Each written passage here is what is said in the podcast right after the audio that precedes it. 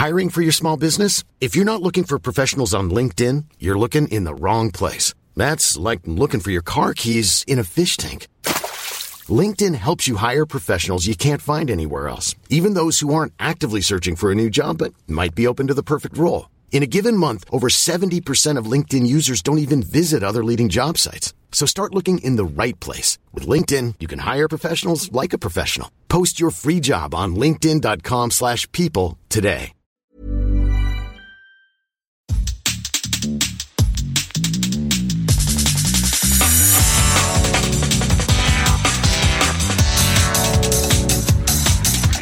Bonjour à toutes et à tous et bienvenue sur Sens Créatif, le podcast qui explore les motivations et les stratégies des artistes de l'image. Je m'appelle Jérémy Kleiss. Je m'appelle Laurent Bazar et nous sommes passionnés par la créativité que nous considérons comme une quête initiatique. Pour nous aider à développer Sens Créatif cette année, soutenez-nous sur Patreon ou Tipeee. Cela vous donnera accès à la communauté du Patate Club, aux lives mensuels exclusifs avec des professionnels clés du milieu de l'illustration et à des tas d'autres bonus pour vous permettre d'avancer dans votre carrière d'artiste freelance. Nous soutenir, c'est contribuer à faire de Sens Créatif un podcast indépendant et une ressource incontournable pour tous les artistes de l'image francophone.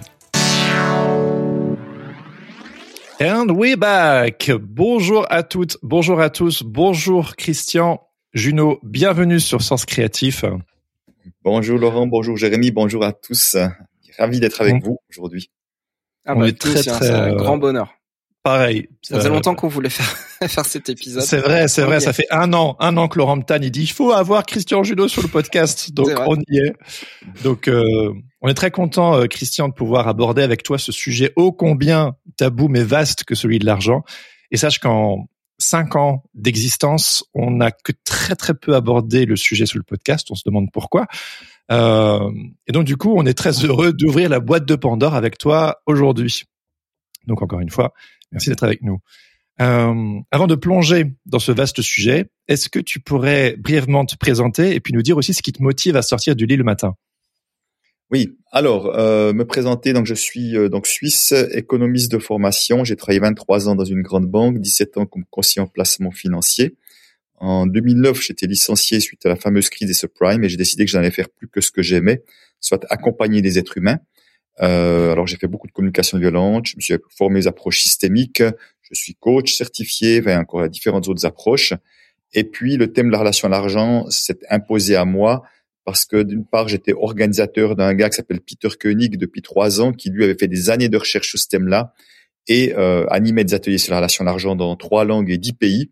Et puis un jour, au début que j'étais indépendant, il m'a dit Christian, tu peux aussi le faire à ma place. Alors, euh, outre que j'ai touché le complexe de l'imposteur, qui suis-je pour remplacer le maître? J'ai commencé à faire ça en plus de ce que je faisais. J'ai vu que un j'aimais, les gens aimaient, ça avait de l'impact. Et petit à petit, de fil en aiguille, euh, je n'ai fait à peu près euh, plus que ça, puisque c'est ce thème qui, là où j'étais appelé, ce thème qui réconciliait mon passé, que je croyais être une erreur de banquier, et mon, mon, mon présent, effectivement. Et euh, donc voilà, j'interviens autant sur Internet qu'en présentiel dans toute la francophonie, en Europe, au Québec et au Maroc bientôt aussi.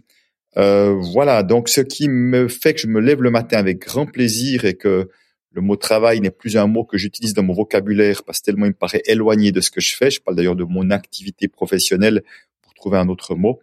Euh, c'est que euh, moi j'ai une passion, c'est ma contribution. J'adore contribuer à une société en mouvement, j'adore contribuer à du mieux-être, j'adore contribuer à, à ce que les personnes euh, osent délivrer le meilleur d'elles-mêmes, rayonner qui elles sont tout en équilibrant le donner et le recevoir. Et le recevoir, c'est de l'argent en partie, mais c'est bien plus que de l'argent, mais c'est aussi de l'argent. Ah ouais, c'est comme un appel, quoi. Ouais. Oui, oui, absolument. Donc c'est vrai que je suis toujours en, recherche de nouvelles manières de faire, comment impacter plus, plus de monde, mieux, plus vite, enfin faire bousculer la société, la changer, parce que je crois vraiment que les histoires d'argent sont des grands pièges de notre société euh, pour le meilleur et pour le pire, j'ai envie de dire. Piège. Euh, ouais. vas-y Laurent. Non, non, vas-y, vas-y, vas-y, Jérémy. Ouais, le piège, tu dis. Ouais, euh, tu peux développer l'idée du piège? Oui, euh, le piège, je veux dire, c'est que en ce moment, on est dans une société euh, où euh, il y en a qui en ont toujours plus, et puis il y en a beaucoup qui ont toujours moins. Donc ça, c'est du systémique. Et alors, bien sûr, on peut passer notre temps à juger ceux qui en ont toujours plus, mais on peut se dire pourquoi ceux qui en ont moins ou ceux qui s'autorisent pas d'avoir plus. Qu'est-ce qui fait que quelque part, on s'autorise pas à prendre notre tranche de gâteau, notre part de gâteau. parce que ce que vous faites, ce que je fais, ce que tous ceux qui font, euh, qui nous écoutent, ça a de la valeur. Et cette valeur-là, elle peut aussi s'exprimer en argent. Donc, si tu veux, il y a tellement de personnes qui, inconsciemment, ont tendance à, repousser l'argent en disant oh, c'est pas pour moi ou un petit peu je veux bien. Quelque part, il n'a qu'ouvre grand les bras pour tous ceux qui, qui, qui repoussent leur argent. C'est dans ce sens-là que je dis c'est du systémique. À un moment donné, si ceux qu'on a beaucoup, c'est parce qu'on est d'accord qu'ils en aient beaucoup, et puis qu'on est d'accord qu'on n'en ait pas beaucoup. Et vraiment, ce que je partage, c'est que je crois vraiment que la vie est prête à nous amener. On voit pas, peut-être, je, je vous les je vous les bras, tout grands. Et que, par la majorité des êtres humains, ils ouvrent le canal du recevoir comme ça. Donc, la vie est prête à nous amener tellement plus. Mais quand je dis tellement plus, c'est encore une fois au-delà de l'argent, c'est de l'amour, c'est de l'amitié, c'est de la gratitude, c'est du soutien sous plein de formes et c'est de l'argent aussi. Donc, c'est là qu'il y a pour moi un piège systémique qui fait qu'on en est là parce qu'on a tous participé à ce qu'on en soit là aujourd'hui. Moi, le premier. Je crois que c'est le truc qui m'a fait tilter euh, la première fois que je t'ai écouté, et c'était au micro de, de Fabrice Laurent sur euh, Histoire d'argent. Euh, et je crois que c'était Myriam Multini qui, qui nous avait parlé de toi encore encore en amont. Et et tu as parlé justement. alors je sais plus si c'était si c'était chez Fabflow, mais c'est venu assez vite après parce que j'ai écouté d'autres choses. Mais tu as parlé justement de cette histoire de gâteau, de cette histoire de gros start en fait, où il y avait ces, ces parts-là. Et ça m'a fait vraiment super tilt parce que je me suis dit, effectivement, il y a aussi l'idée euh, de se dire si on se sert, si on prend une part de tarte, on n'ose pas en reprendre une autre parce qu'on se dit bah on pique la part de, de quelqu'un d'autre. Et toi, tu as débunké ce truc-là. Explique-nous cette métaphore en fait de, de la tarte ou du gâteau. Alors c'est vrai que dans, dans la, la, perception de beaucoup, qui est si j'en prends plus, c'est qu'il y en a d'autres pour, il y en a moins pour d'autres. Alors, ce qui serait une réalité, si on est six autour de la table, qu'on a une tarte, et je prends une plus grosse tranche, effectivement, les autres auront moins. Simplement, ce que nous, la plupart des êtres humains ne sommes pas conscients, c'est que la tarte ne fait que grossir, grossir, grossir. Autrement dit, la tarte qui est à disposition de la société est toujours plus grande. Quelqu'un me disait l'autre jour, enfin quelqu'un en qui j'ai confiance disait l'autre jour, depuis trois ans aux États-Unis, il s'est créé trois trilliards, donc c'est des milliers de milliards, je crois, d'argent nouveau. Donc, pour dire que la, tarte, elle a augmenté de manière exponentielle. Et si tu veux, beaucoup raisonnent comme si la tarte était toujours de la même grandeur depuis tout le temps. Ce qui n'est absolument pas le cas, parce que la masse d'argent en circulation ne fait qu'augmenter, mais je dis vraiment de manière exponentielle depuis des années et des années. Donc, il y a, j'ai pas fait de chiffres, mais je suis convaincu que si on regarde l'argent en circulation, on peut tous être millionnaires sans problème sur Terre. Et qu'il y en a assez. Ah oui, c'est fou. Et c'est ce qui explique les, euh, les, euh, les, sommes incroyables qu'on voit par exemple dans, dans, le sport, notamment dans le football. Euh, ça ne fait qu'augmenter tout le temps en fait, ça, ça, ça baisse jamais. Alors oui, après, on peut être d'accord ou pas. J'adore le foot. Moi, j'ai fait du foot. J'ai j'adore le foot. Mais je dirais le foot business. Il y a une partie de moi que ça fait burk, mais je ne jugerai jamais les joueurs dans le sens que eux, ils sont ceux qu'on utilise pour d'autres pour faire du business, tu vois, mmh. et, qui seraient bêtes de dire ah bah j'adore faire ce sport, bah non je veux pas d'argent du tout parce que j'aime faire ce sport-là quoi. Euh, mon nez ça peut aussi devenir un métier, euh, comme dessinateur peut être un métier et pas juste un hobby parce qu'on adore griffonner sur un bout de papier euh, que tu as du temps, tu vois. Euh, mais après voilà après il y a d'autres choses qui peuvent être derrière qu'on ne peut pas aimer par rapport à l'essence du sport ou de, de pourquoi on est là. Mais toi, toi, Laurent, euh, avec ton contexte à toi, en quoi, en fait, cette métaphore de la part de tarte euh, t'a scotché exactement? Ah, Elle m'a scotché parce qu'en fait, je, je pense que je suis resté pendant la majorité de ma carrière, c'est-à-dire pendant 17-18 ans, euh, à penser que euh, j'étais bien dans mon aquarium. Tu vois, c'est un petit peu comme le, bah, c'est l'image du poisson rouge qui est dans son bocal et qui peut pas grandir parce qu'en fait, il est contraint à, à rester dans cet univers-là. Et le jour où j'ai compris, justement, euh, que je pouvais évoluer dans un aquarium qui était qui était qui était plus grand et justement euh, grandir aussi, bah ça entraînait derrière cette histoire de gagner plus d'argent. Et je m'étais toujours limité à gagner telle somme par an pour pas avoir peut-être à, à m'encombrer de TVA, à m'encombrer de problèmes administratifs et puis à me dire finalement je, je suis content puisque ça me contente. Mais quelque part, je développais pas forcément les, les projets de cœur comme euh, comme on peut faire euh, finalement maintenant, par exemple avec Sens Créatif. Pourtant, Sens Créatif nous rapporte pas forcément d'argent directement, mais d'engager ces projets de cœur fait que d'ailleurs, en fait, on ouvre cet aquarium là, on rentre finalement bah, dans une rivière, dans l'océan, etc. Je pense qu'après, c'est il y a, y a pas il y a pas forcément de limite à ça, mais on se sent enfin vivre et on n'est plus contraint justement par des, des, des, contraintes qu'on s'est mis soi-même sur sur des espèces de, de croyances comme ça que tout est compliqué si j'ai plus d'argent. En fait, moi, c'était vraiment mon ma problématique. Et maintenant que j'en ai plus, il y a d'autres problèmes. mais euh, mais quelque part, bah c'est l'idée aussi de d'absorber tout ça puis de s'y confronter. C'est comme une espèce d'entraînement, c'est-à-dire on apprend, on, s'adapte, on change d'environnement, donc on s'adapte aussi. Et ben les nouvelles contraintes, on les on les analyse plus facilement et on en fait moins des croyances, on en fait moins des peurs. Voilà. Et donc c'est pour ça que bah du coup le ton ton propos Christian, ça m'a ça m'a fait beaucoup beaucoup beaucoup de bien. Voilà. Merci. Euh, tu as écrit un livre, Christian, intitulé Ce que l'argent dit de vous. Du coup, je suis intéressé de savoir qu'est-ce que l'argent dit de Christian Junot. Oui, j'ai écrit quatre, mais c'est mon premier livre, c'est vrai. Euh, alors, alors c'est vrai que le, vrai titre devrait être d'abord ce que ma relation à l'argent dit de moi, parce que quand on parle, on va parler d'argent. Moi, je suis vraiment expert de la relation à l'argent. Autrement dit, comment nous, des êtres humains, relationnons avec l'argent par opposition à la numismatique, aux pièces, aux collections de pièces ou l'historique de l'argent. C'est vraiment le, le, le, lien entre l'argent, entre les êtres humains et avec l'argent aussi euh, là au milieu.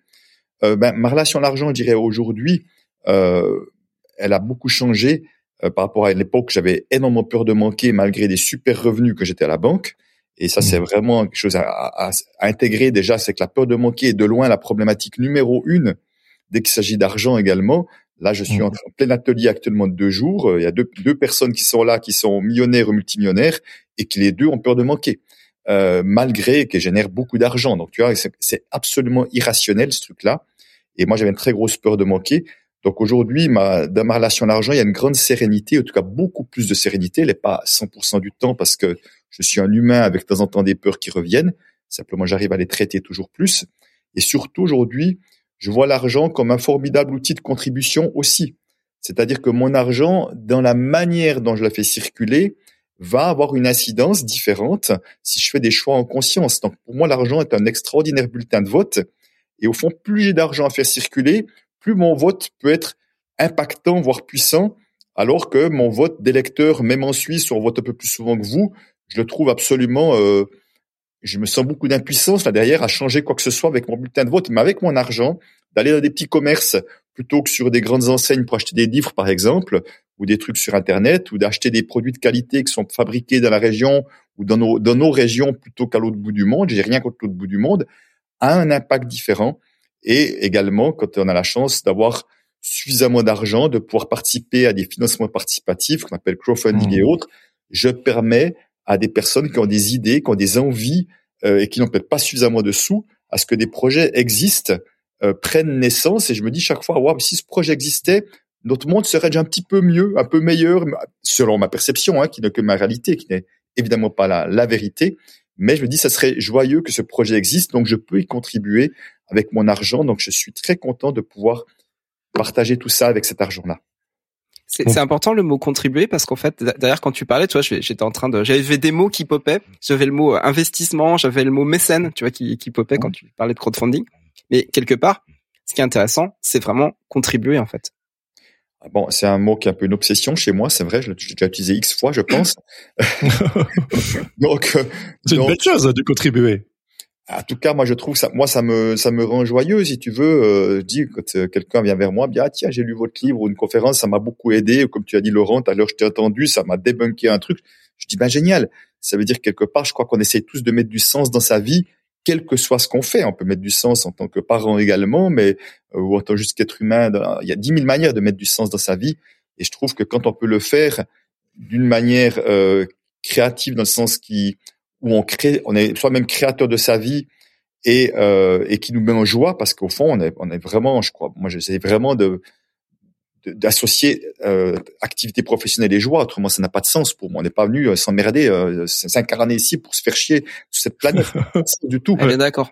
Et j'ai eu des problèmes de, de valeur à l'époque. J'étais à la banque, je m'y convenais plus. Euh, je faisais gagner de l'argent à la banque d'une manière et j'aimais pas ce que la banque en faisait. Donc j'étais pris dans mes peurs, dans mes des problèmes de valeur et en même temps, je n'arrivais pas à en sortir parce que à l'époque, j'avais trop de blocage avec l'argent. Donc, le fait d'avoir fait ce chemin-là, je trouve trop bête de voir des, tellement d'êtres humains qui ont quelque chose à, rayonner et qu'elles n'osent pas le faire pour des questions de, de relation à l'argent, qui est ce qu'elle est, mais qui est pas porteuse. C'est pour ça que ça me beaucoup. Alors spécifiquement pour notre audience, donc qui sont majoritairement des créatifs et beaucoup des personnes qui sont dans les domaines de l'image. Mhm. Euh, bon, on sait qu'en France, euh, le sujet à l'argent, c'est un sujet tabou. Tu disais même une fois rigolant que que c'est presque plus tabou que de partager sa position sexuelle préférée. C'est dire, mais s'il y a bien une, une, idée préconçue dans les milieux créatifs et artistiques, c'est que parce que justement on est entre guillemets des, des artistes et qu'on fait un métier entre guillemets passion, gagner correctement de l'argent, et t'as entendu, j'ai pas dit gagner sa vie, euh, que, que, que c'est pas à l'ordre du jour pour le pour, pour nous les artistes. Et c'est vraiment euh, une idée préconçue qu'elle a dent Qu'est-ce que qu'est-ce que tu pourrais dire par rapport à ça? Il y a deux trois choses. La première, déjà, alors de manière un peu plus générale, c'est que il y a la notion de déjà dans le mot travail, il y a la notion de souffrir, de, de devoir faire un effort pour, tu vois, avoir quelque chose en retour.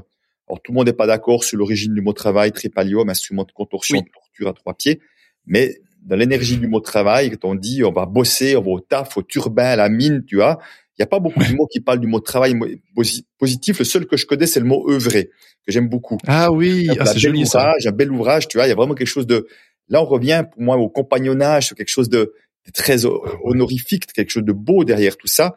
J'ai vraiment, mm. j'aimerais vraiment qu'on se remette en lien avec ce mot-là pour moi qui est vraiment. un les mots ont une force, ouais. Mm. Oui. Et si tu veux, donc il y a vraiment ce truc-là. Donc quand je fais quelque chose où j'ai du plaisir, parce que dès l'école, on nous demande de bien travailler. Hein. On ne dit pas, j'espère que tu prends ton pied à l'école, que tu as du plaisir. Hein. Les, conseils des grands-parents, des magins, tu travailles bien à l'école. Donc, on est déjà pris dans ce truc-là qui est vraiment un truc sérieux. quoi. Donc, mm. quand on a du plaisir, qu'on est, ce qu'on fait nous met en joie et qu'il y a de la facilité, pour beaucoup, il y a de la difficulté à s'autoriser à gagner de l'argent parce que c'est comme si je n'avais pas assez fait d'efforts ou souffert ou je sais pas quoi pour mériter de l'argent en contrepartie. Soit vis-à-vis de ceux qui souffrent et tout, qui méritent de l'argent parce qu'ils ont souffert, mais soit parce que ce qui était de l'ordre du plaisir avant, ça s'appelait les loisirs, le hobby, mais qu'il beaucoup de mmh. patrons qui pensent qu'on vient pas au, travail pour, pour, pour être en joie, prendre son pied, quoi. C'est pas, c'est comme si ça n'avait pas de, de, de, lien, tu vois. Donc, il y a ça, c'est le premier piège. Donc, on fait ce qu'on aime et qu'on croit que c'est déjà tellement énorme de faire ce qu'on aime qu'en plus, gagner de l'argent, c'est comme trop demander, ouais. exagérer. Son excuse. ouais, c'est presque indécent, voire obscène vis-à-vis de ceux qui souffrent, quoi. Mmh. Donc, ça, c'est la, la, la première chose. Et puis, la deuxième chose, effectivement, c'est que dans le milieu des artistes, comme tu le disais tout à l'heure, ou on parlait en off, je ne sais plus, il y a comme une croyance qui est, eh ben, galérer pour un artiste, c'est normal. C'est un peu la norme. Ouais. Alors, mmh. évidemment, euh, qu'on peut voir qu'il y a une forme de pyramide, mais on parlait des sportifs, c'est pas c'est pas différent non plus. Hein. Il y a ceux qui sont tout en haut, qui sont visibles, qui gagnent beaucoup d'argent, puis il y a tous ceux qui sont dans des étages plus ou moins plus bas, qui sont au même endroit, euh, parce que euh, ben voilà, il y a il y, a, 12 clubs de foot ou 20 clubs de foot de première division et passant de 2000, tu vois, donc ça limite le nombre de personnes qui peuvent jouer dans ces équipes. Et puis, il y a peut-être X galeries réputées également, donc tout le monde ne peut pas y être en permanence non plus. Enfin, non. Voilà. Donc il y a un truc comme ça qui fait que dès le moment où dans le milieu des artistes, il y a une sorte de croyance qui est presque une forme de fatalité. Hein, c'est important de voir ça mhm. parce que ça, on parle depuis très longtemps en arrière. Donc dès le moment où il y a cette croyance que ouais on fait ça mais pas pour de l'argent quoi tu vois? Et, euh, et, et, ce pas pour de l'argent, il est un parti fatalité. Et si tu veux, il est aussi le piège qui va avec, parce que euh, aujourd'hui, on, on, aurait le droit de se dire, mais finalement, j'ai un projet professionnel et j'ai aussi le droit de faire ça pour de l'argent. Pourquoi pour de l'argent Mais pas que, mais aussi. Hein, c'est aussi qui est important. Aussi pour de l'argent. Pourquoi? Parce que malgré tout, le meilleur moyen dans la pérennité de mon projet, c'est d'avoir de l'argent, de gagner de l'argent et de pouvoir continuer de payer les personnes qui travaillent pour moi, d'avoir du matériel, je ne sais quoi. Et souvent, c'est comme si on ne se l'autorisait pas en disant c'est honteux. Ben non, c'est pas honteux. C'est juste que euh, j'ai envie qu'il y ait un équilibre entre ce que je donne et ce que je reçois et que je puisse avoir de la pérennité de mon projet. Parce que quand on fait ce qu'on aime, ce qu'on a envie par-dessus tout, c'est de pouvoir le faire le plus longtemps possible. On est d'accord. On n'a pas envie de se mmh. dire dans six mois, j'ai envie de retrouver un travail alimentaire. Absolument pas. Donc, le meilleur moyen, c'est de s'autoriser à gagner de l'argent. Donc, simplement, quand on vient d'un milieu où la plupart des gens ne gagnent pas d'argent, par loyauté souvent, par loyauté, mhm. autrement dit par appartenance du milieu d'où on vient, on va faire comme les autres. Parce que supposons que l'un ou l'autre d'entre vous commence à avoir beaucoup de succès, est-ce que ceux qui sont dans mon milieu, ils ont deux manières de voir les choses? La première, c'est de dire waouh, c'est génial, il a du succès, donc s'il montre que c'est possible, merci, merci, gratitude à lui. si tout le monde était comme ça, ce serait génial, ce serait beaucoup plus facile. Et une autre manière de dire les choses qui est un peu moins honorable que de dire, ah, il a vendu son âme au diable, ou bien pire, il fait du commercial. Hein, c'est le mmh. pire injure qu'on peut donner à des créatifs en disant, voilà, hein, quelque part. Il fait de la pub. Ah, tu vois, ce, ouais, exactement. Toi, ce genre de truc là. Qui fait que tout à coup, à un moment donné, c'est devenu quelqu'un de pas bien parce qu'il se met à gagner de l'argent, donc ça devient forcément douteux. Donc là, ce serait plutôt le côté jaloux. Puis c'est une manière maladroite de se dire, mais au fond de moi, je crèverais d'envie d'avoir du succès aussi, mais nous, on n'est pas là, tu vois. Donc, je vois vraiment dans mes ateliers, je vois vraiment des personnes, des artistes et autres, qui inconsciemment se rendent compte qu'ils se limitent pour ne pas être jugés par ceux qui sont de en appartenance de leur clan, en quelque sorte. Ouais. Ça vous parle d'une manière ou d'une autre?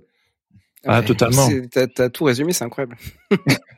moi, moi, ça soulève aussi la question du, du, du déterminisme social, euh, Christian, parce que euh, t'appelles pas l'historique, mais c'est moi qui ai lancé Sens Créatif il y a cinq ans. Laurent m'a rejoint il y a deux ans. Et en fait, au fur et à je l'ai vraiment lancé en mode self-made man à l'américaine. Euh, j'ai envie de trouver des réponses à mes questions et en mode la fleur au fusil. Et tout est possible et on y va. Et être créatif, c'est génial. Et on Jérémy, peut... il est très influencé par euh, justement bah, l'esprit anglo-saxon. Euh, anglo-saxonne, ouais. Et j'ai toujours été dans ce truc de entre j'en reviens un petit peu, mais un petit peu quand on veut, on peut. Et si on se, si on se donne les moyens, puis ma vie c'est compliqué. J'ai eu des enfants et puis ceci, puis cela. La volonté, la volonté. voilà. Et en fait, au fur et à mesure, là, on est presque à plus sans interview. J'ai rencontré quand même beaucoup, beaucoup de gens. Et au fur et à mesure que je croise les histoires et euh, les parcours, aujourd'hui, j'en suis à un petit moment de vertige où je, c'est comme si j'étais arrivé à une conclusion et je voudrais vraiment avoir ton regard là-dessus que les personnes qui ont, gros guillemets, vraiment réussi, donc euh, pour redéfinir la, la notion de succès évidemment, mais euh, dans les standards euh, généraux, c'est soit des gens qui sont terriblement doués, et ils n'ont pas volé leur succès, ils sont juste très très doués, soit ils ont travaillé justement très très dur, mmh. soit ils avaient une longueur d'avance en termes d'arrière-plan familial, de niveau social, de ressources financières, que sais-je. Et ça me turlupine un petit peu euh, parce que je trouve que le, le, côté genre tout est possible. En fait, je me rends juste compte qu'on on démarre pas tous avec les mêmes cartes en fait. Et du coup, ce rapport à l'argent, au succès, euh, à la réussite financière et professionnelle, ça, ça me questionne. Qu'est-ce que tu pourrais ça, dire Ça paraît qu'un déséquilibre en fait cette question. Vas-y, précise. Bah en fait, c'est ce que dit Jérémy, c'est-à-dire que bah, je vais y venir. C'est que du coup, on peut pas, on peut pas se, on peut pas se comparer parce que comme on a tous des euh, des chances différentes, des expériences différentes, c'est difficile de, de, dire à quelqu'un d'autre euh, regarde, euh, fais comme ci, fais comme ça, etc. Enfin le, il y a voilà. Oui, et, et, et déjà peut-être la, la, première chose, et c'est comme ce qu'on fait beaucoup croire à travers des formations et autres, c'est de croire qu'il y aurait une formule de la réussite. Hmm. Il y a la formule de la réussite, tu la, tu la suis, tu vas réussir, tu la suis pas, tu vas pas réussir. Ben, visiblement, c'est pas le cas parce que certains la vendent pourtant, euh, beaucoup la vendent, mais finalement ça marche pas pour tout le monde. C'est un produit. voilà, c'est un produit. Donc si ça marchait pour tout le monde, ce serait une loi de la vie. Il suffit de faire ça et ça marche. Donc c'est pas la règle. Donc derrière tout ça, effectivement, il y a, j'avais dire, il y a, dix mille choses derrière tout ça. Effectivement, tu l'as dit, vous l'avez dit. Euh, de quel milieu familial on vient Parce que je vois très souvent quand on vient de milieux familiaux désargentés, très souvent, on s'autorise pas à faire beaucoup mieux. Un petit peu mieux peut être acceptable. Je suis encore et toujours en appartenance, mais à quoi hmm. la grande réussite, c'est compliqué. D'ailleurs, on voit même dans les sportifs qui viennent de ces, ces milieux-là, que dans beaucoup de réussite, très souvent, ils vont tout perdre. Ils vont se faire rouler dans la farine par des, des agents, des gens malhonnêtes, et inconsciemment, c'est une manière de revenir de là d'où je viens. Donc, si hmm. tu veux, il y, a, il y aura une sorte de tel malaise. Alors, on parlait de milieu d'appartenance tout à l'heure des artistes, mais même familial, ça peut être la même chose aussi.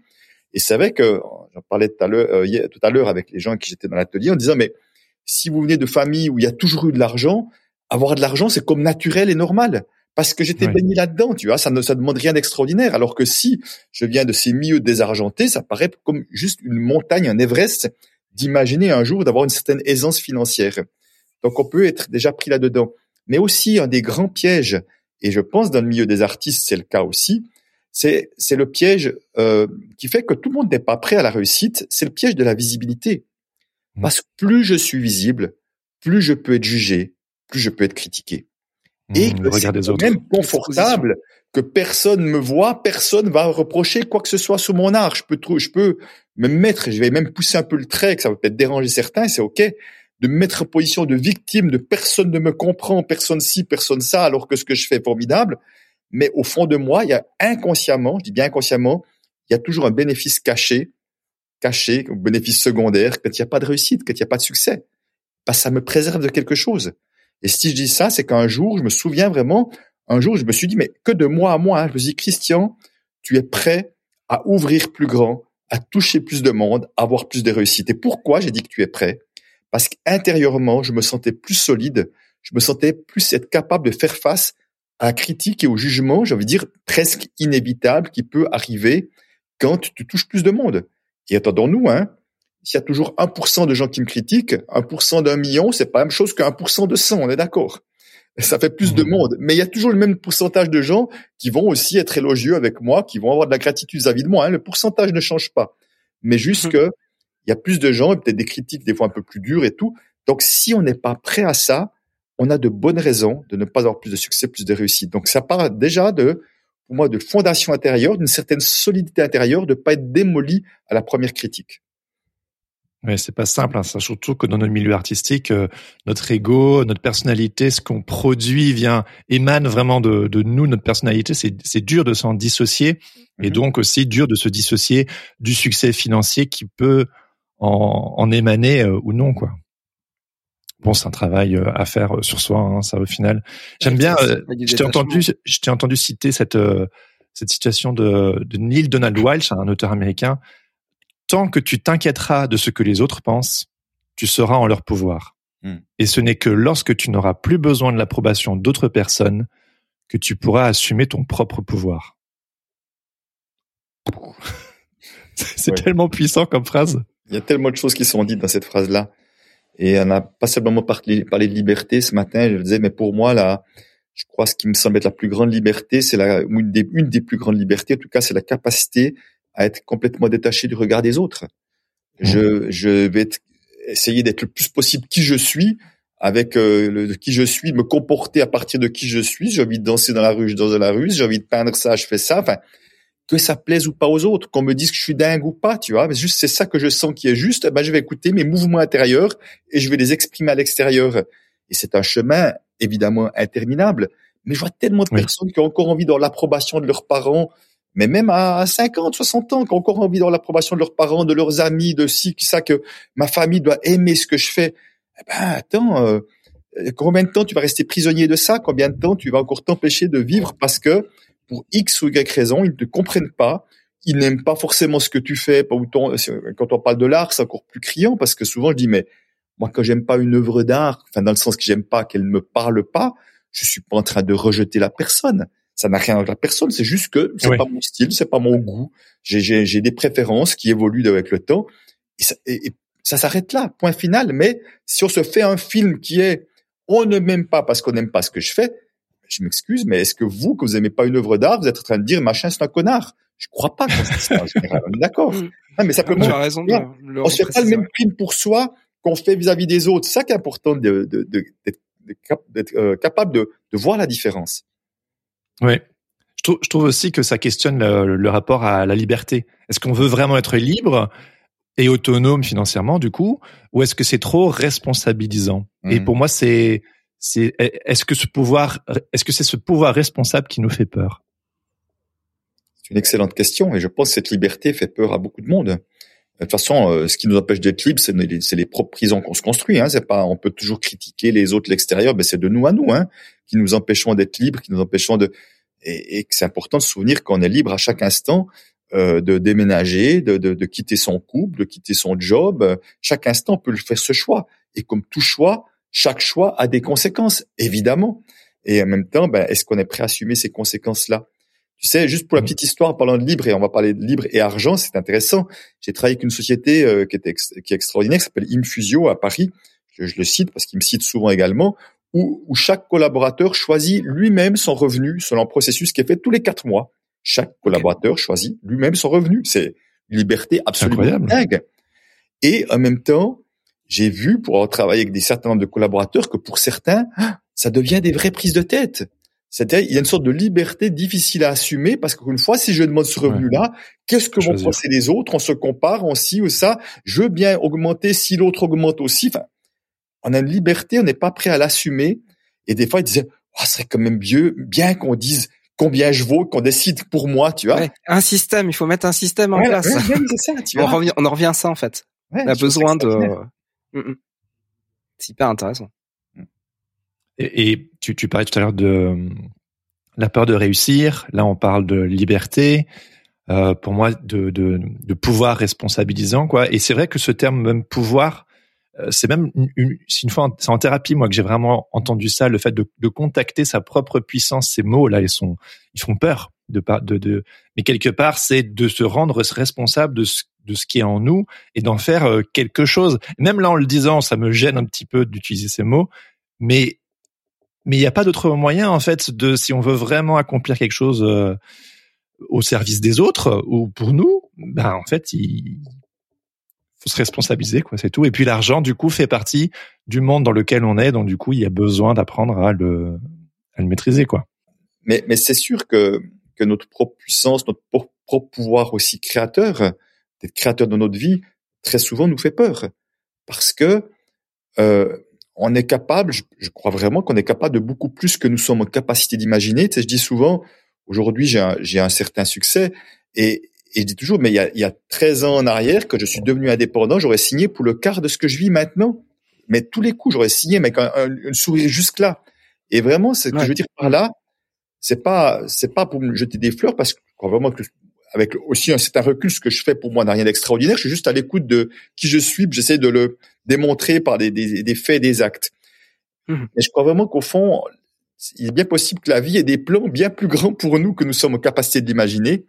Donc, si on suivait notre élan, de là on se sent appelé, même quand ça paraît dingue, même quand on se dit on pourrait se satisfaire de ça, qu'on se dit mais il y a peut-être des plans plus grands pour nous qui sont là, que nous sommes appelés à faire. Donc, suivant cet élan, qui est suivant dans, dans, le courant de la vie, les rencontres, faisant des demandes, voilà, expérimentons euh, joyeusement la vie. Moi, je vois la, vie comme un terrain de jeu.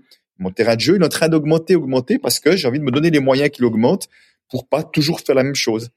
Mais est-ce que c'est pas plus simple euh, d'aborder la vie comme un terrain de jeu quand justement on a peut-être euh, déjà suffisamment d'argent ou de ressources? C'est, je pense que certaines personnes diraient, bon, c'est peut-être un peu facile de, de dire ça, non?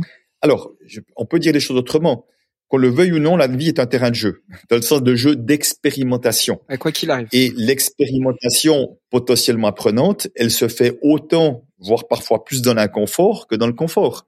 C'est que dans l'inconfort, c'est-à-dire mmh. qu'on peut, encore une fois, choisir de subir sa vie ou choisir de la vivre et d'apprendre de ce que je vis. Et c'est pas parce que j'ai un certain succès que tout ce que je vis est confortable. Euh, J'engage plus de monde, je prends plus de responsabilités, c'est plus de pression potentielle aussi. Je pourrais rester dans mon sort de mmh. confort, du tout va bien, t'as une belle vie et tout. Non, pourquoi je le fais? C'est parce que juste que je crois que j'ai la capacité de contribuer encore plus et mieux et que ça pourrait être nécessaire très de, manière très arrogante de ma part qu'il y ait un maximum plus de gens qu'actuellement qui transforment leur relation à l'argent et que je suis je peux être cette personne-là parmi d'autres. Donc si tu veux juste d'apprendre la vie comme utilisons peut-être le mot terrain d'expérimentation parce que le mot jeu peut-être peut-être pas tout le monde mais de toute façon qu'on le veuille ou non on vit une succession d'expériences. Ce podcast avec vous est une expérience parmi d'autres. Tout est expérience. Mm. Et qu'est-ce que je fais de ces expériences-là? Il ne s'agit pas de se prendre la tête, le chou chaque fois, de devoir, de devoir apprendre quelque chose. Mais en tout cas, moi, dans l'inconfort, quand c'est compliqué, que c'est difficile, je m'arrête, je me dis, OK, est-ce qu'il y a quelque chose chez moi qui fait que j'ai généré cela, inconsciemment évidemment, parce que volontairement, je n'ai pas envie, et j'ai quelque chose à apprendre de cela. Et c'est comme ça que petit à petit, je, je peux éviter des choses que j'ai fait maladroitement parfois, qui fait que ça m'a amené là, pour euh, être un peu plus euh, solide intérieurement et un peu plus expérimenté et conscient de ce que je vis. Qu'est-ce que tu adresses toi comme euh, comme méthodologie ou comme comme situation justement pour qu'on se mette à, à, changer notre mécanisme par rapport à ce rapport à l'argent qu'on a de façon mmh. singulière les uns et les autres? Je crois que la première chose à faire, ça va passer par de l'observation apprendre à s'observer toujours plus parce que moi j'ai eu peur de manquer pendant une dizaine d'années sans en être conscient du tout. Mais vraiment en être conscient du tout, j'avais pas, on m'aurait dit t'as peur de manquer, je dis bah non, moi jamais de la vie alors j'étais bourré de peur de manquer. Donc simplement parce, que je, parce que tant que je n'arrivais pas à m'observer, à voir que je faisais mes paiements, j'avais le nœud à l'estomac pour prendre cet exemple-là, eh ben, si j'ai pris conscience de ça, j'aurais bien dit, ah, il y a peut-être un petit problème là, tu vois, mais tant que tu veux pas le voir. Est-ce qu'on disait que tu étais radin ou des trucs comme ça, c'est ça? mon fils effectivement m'a traité de radin c'est ça. Ouais. et effectivement ni mon épouse ni, ni, son frère ni sa sœur ne m'ont défendu donc j'ai vécu un grand moment de solitude mais mais mais tu vois là aussi c'est une expérience qui était très inconfortable et de cette expérience j'ai dit je vais m'occuper de ma relation à l'argent ce jour-là j'ai décidé grâce à lui donc j'aurais pu hmm. le rejeter, lui dire t'es qu'un fils ingrat, tout ce que je t'ai payé et tout ce qui était aussi vrai aussi potentiellement. Mais à un moment donné, j'ai dit, OK, je vais en faire quelque chose et c'est, et peut-être bien que sans lui, je serais pas là aujourd'hui, tu vois. Parce que ça disait sur toi-même, quoi, en fait. Ça. Bien, bien, sûr. Alors même si au départ il parlait de lui, il parlait juste euh, qu'il était que il bah, était. il a son problème aussi, hein. Il réclamait un truc. Donc. Il avait ses frustrations que j'étais pas aussi mm. généreux qu'il l'aurait voulu. Mais comme je l'ai pris en pleine face comme étant une vérité qui n'était pas une vérité, qui était que sa réalité, je me suis dit si il me voit comme pas aussi généreux qu'il aimerait, je me suis raconté un film qui est peut-être qu'il pense que je ne l'aime pas suffisamment. Et c'est intéressant parce que si ah. j'étais allé vérifier ce film auprès de lui, je suis sûr qu'il m'aurait dit mais non papa c'est pas ça. Mais simplement le fait que je ne sois pas allé vérifier et que je suis resté avec ce film euh, générosité, amour, machin, ça m'a tellement bouleversé intérieurement. Je me suis dit, même mon épouse, d'un certain temps, me dit, t'es trop crispé avec l'histoire d'argent, je voulais rien entendre. Moi, j'ai économisé, j'ai épargné, j'ai gardé mon argent avec des peurs, machin. Je me suis dit, je vais me mettre en chemin, si tu veux. Donc, parce que je me suis raconté un film et que je l'ai cru, ce film-là.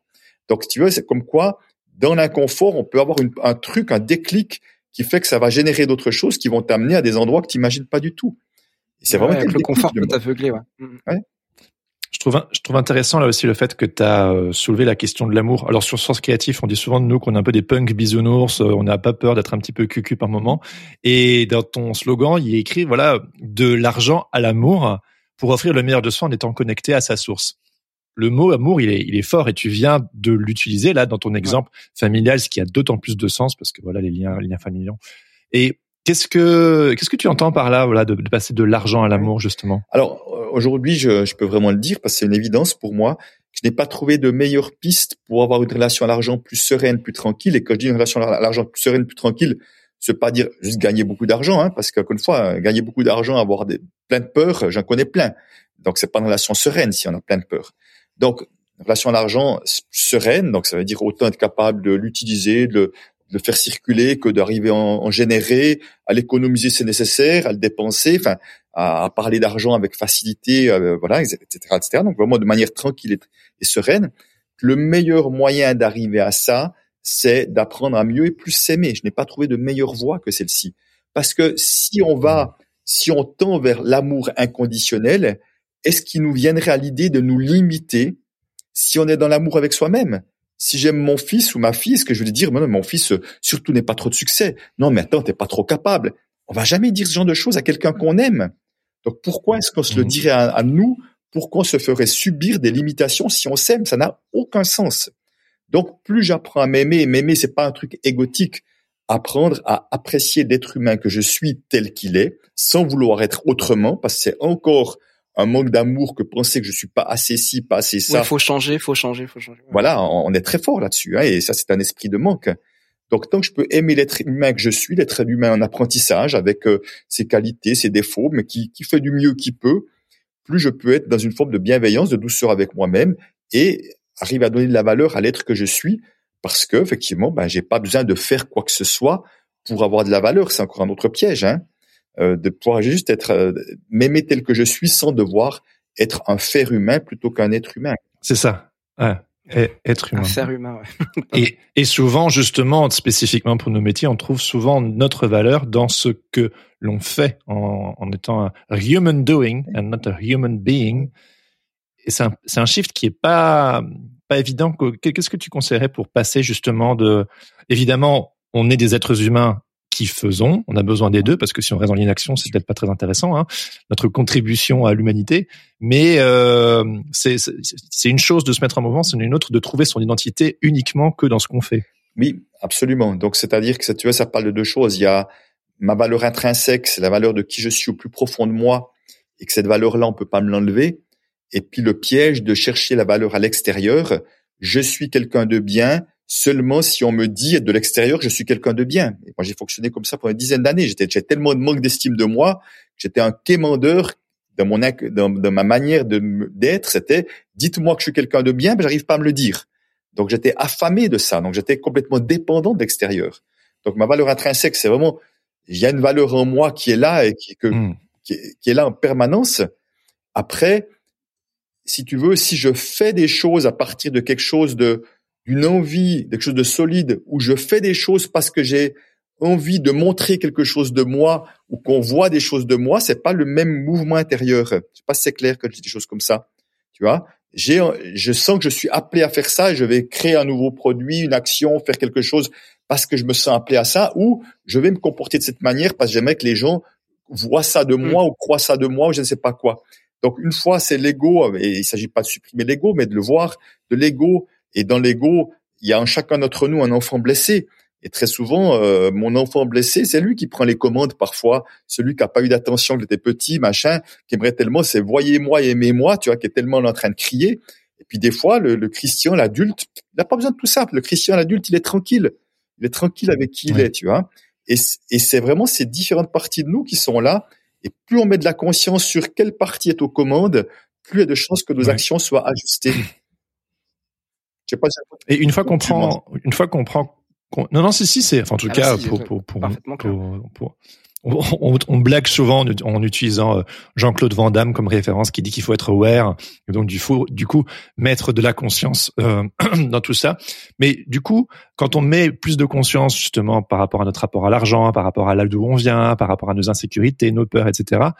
Euh, comment comment on peut changer nos mécanismes?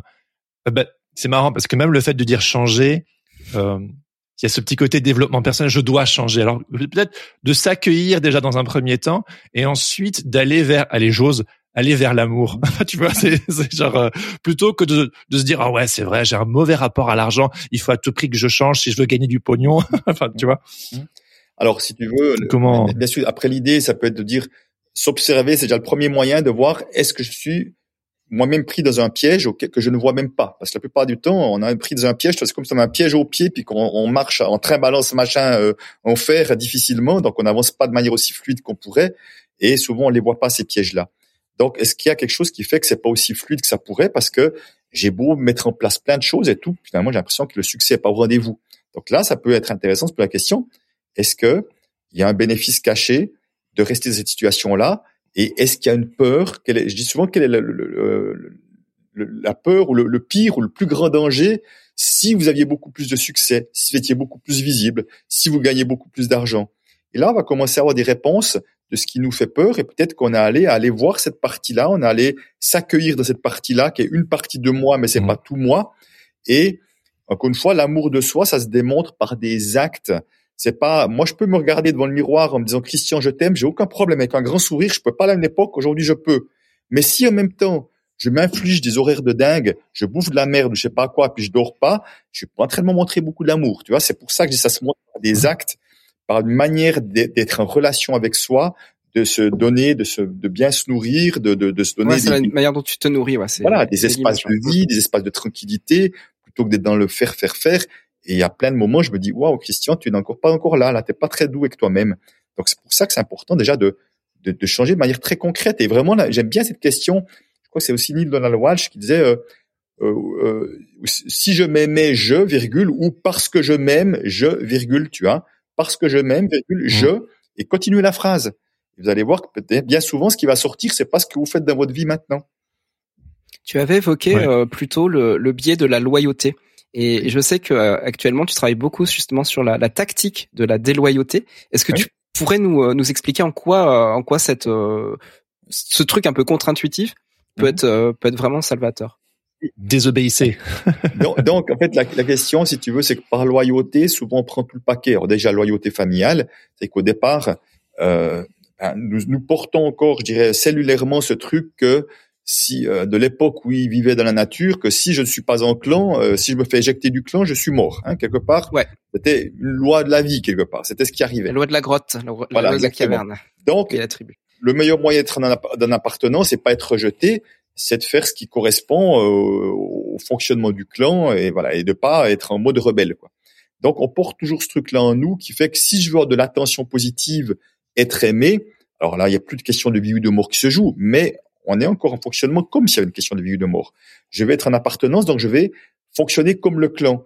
Mais le comme le clan, c'est pas toujours porteur parce qu'il y a des clans, enfin, le clan avant tout au départ c'est une famille, mais après on, on parlait tout à l'heure du clan qui peut être du milieu des artistes ou d'autres choses, hein, qui peut être la paroisse religieuse, mmh. je ne sais quoi. Mais pour te dire qu'à un moment donné, euh, si dans le clan il y a la croyance que l'argent c'est pas pour nous, nous on n'y a pas droit à l'abondance, eh ben euh, par euh, loyauté, je vais fonctionner comme ça, puis je vais aussi voir petit, je vais pas m'accorder à, à, à, vivre de l'abondance parce que je vais prendre les fonctionnements du clan. Donc aujourd'hui, moi, mon, ma proposition, c'est de dire qu'est-ce que dans le clan, dans les croyances, dans les comportements, dans les, les, façons de faire sont porteuses, je vais les chérir et les honorer et les, et les vivre.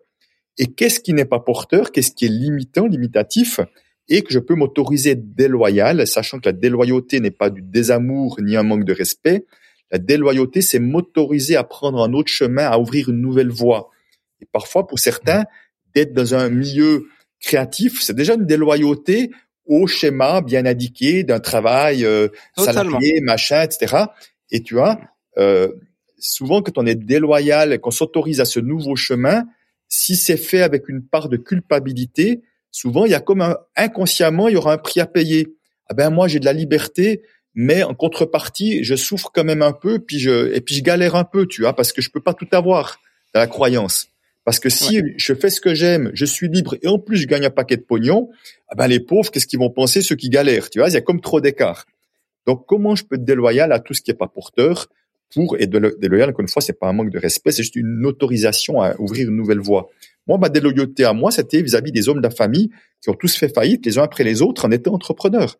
Moi, j'ai aucune envie de faire faillite, j'ai mmh. aucune intention de faire faillite, donc je suis déloyal à ce fonctionnement de ne pas s'autoriser à avoir du succès de manière durable et qu'à un moment donné, il y a un prix à payer de revenir à zéro de là où on vient, du milieu euh, agricole d'où on vient. Il y avait un peu ce fonctionnement-là inconscient de ma famille.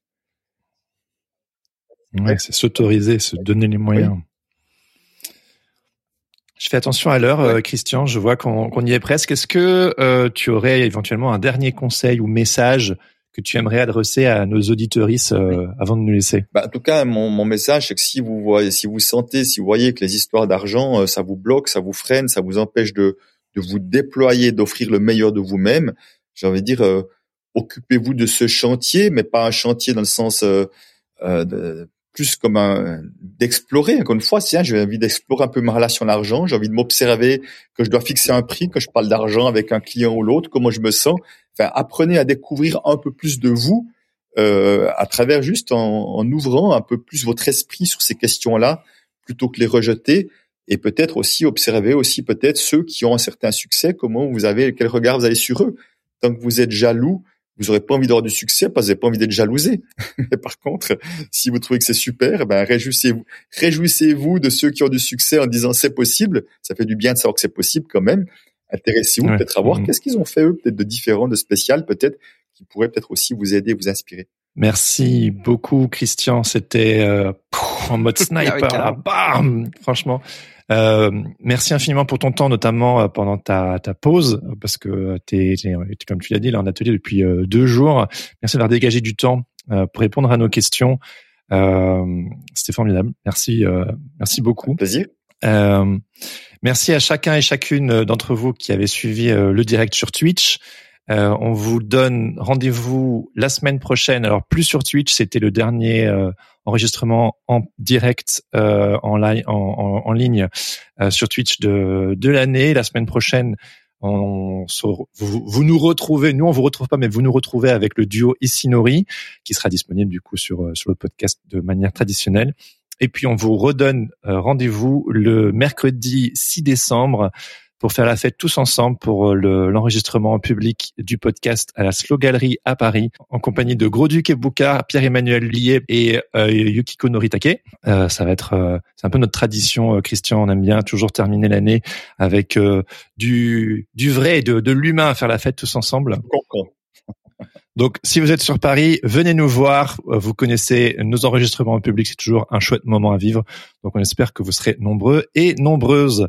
Voilà, on vous souhaite à tous et à tous euh, une très bonne journée et on vous dit à très bientôt. À bientôt, Christian. À bientôt, tout le monde. Ciao, ciao.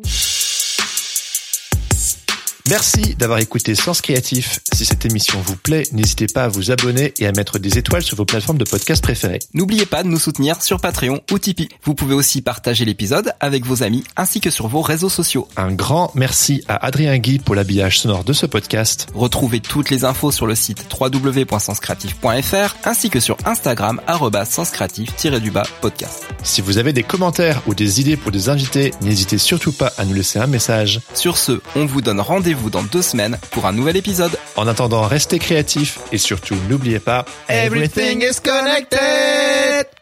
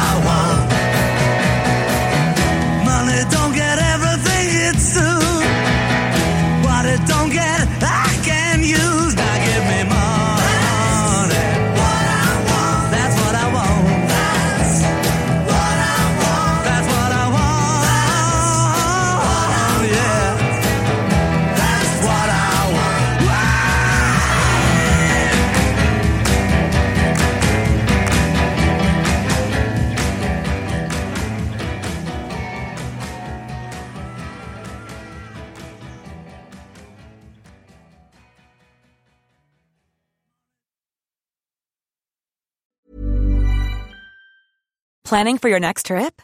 Elevate your travel style with Quince. Quince has all the jet setting essentials you'll want for your next getaway, like European linen, premium luggage options, buttery soft Italian leather bags, and so much more. And is all priced at 50 to 80% less than similar brands. Plus, Quince only works with factories that use safe and ethical manufacturing practices. Pack your bags with high-quality essentials you'll be wearing for vacations to come with Quince. Go to quince.com slash pack for free shipping and 365-day returns.